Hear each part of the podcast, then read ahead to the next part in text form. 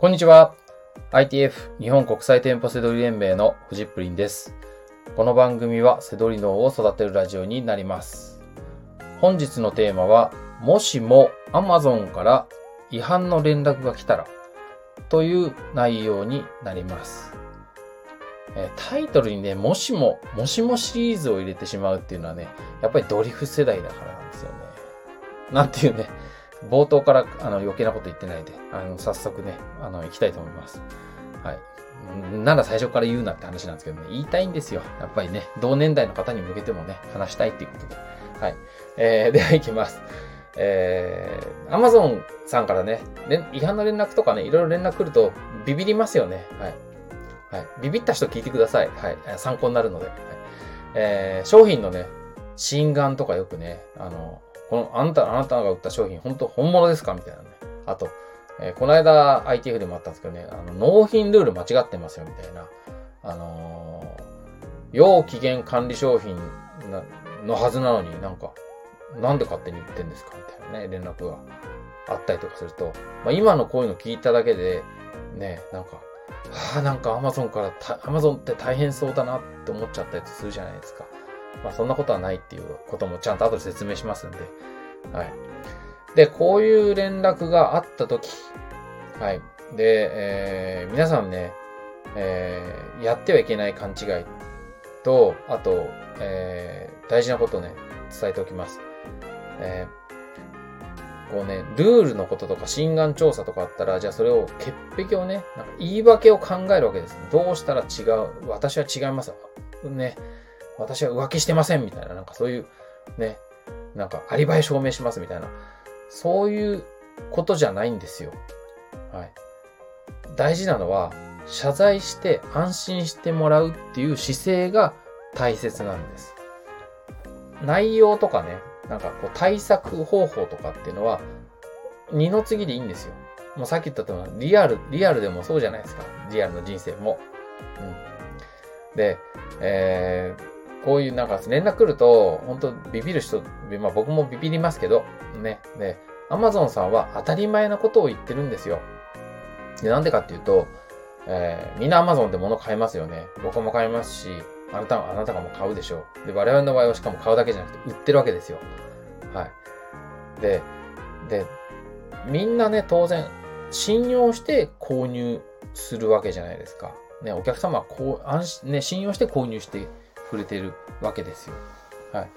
アマゾンだから安心して買うわけですよ。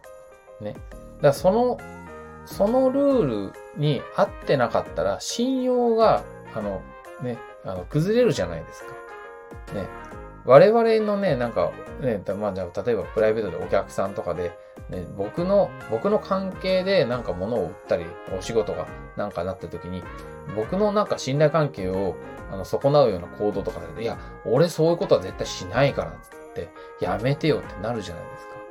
ね、なんか、なんで、ね、人騙したりとか。まあ、騙すのはちょっと例えば良くないですけど、まあ、ミスでもそうですよ。納期守らないとか、ね、連絡しない、ね、なんか連絡もしないとか、ね、そういうのとかって、やめてよってなるじゃないですか。それと同じことなんですね。はい。だから、えー、間違えて、間違えたら謝罪するのは当然なので、あの、アマゾンは厳しいとかっていうことじゃないです。はい。でここはどう、どう考えたらいいかっていうと、ちゃんとしたルールがあるから、ね、だから安心してもらえる。これをちゃんと考え、考えましょう。はい。なので、えー、Amazon さんも求めてるのは、その、対策方法とか、そんなことじゃない。それはちゃんともう、あの、かい、間違、何が間違ったかっていうことで、もう対策方法は、ちゃんとすればいいだけの話なんで、その前後、ね、安心してくださいっていう、その、えー、姿勢ね、これを伝えるっていうのが大事なんですね。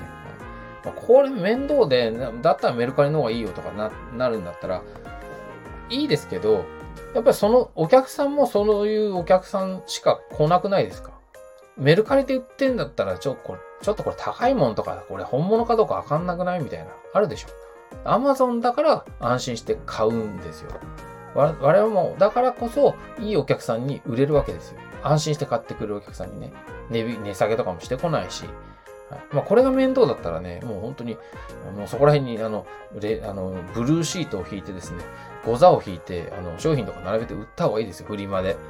はい。なっちゃうじゃないですか。ね。なので、まあちょっとね、あのまとめます。はい。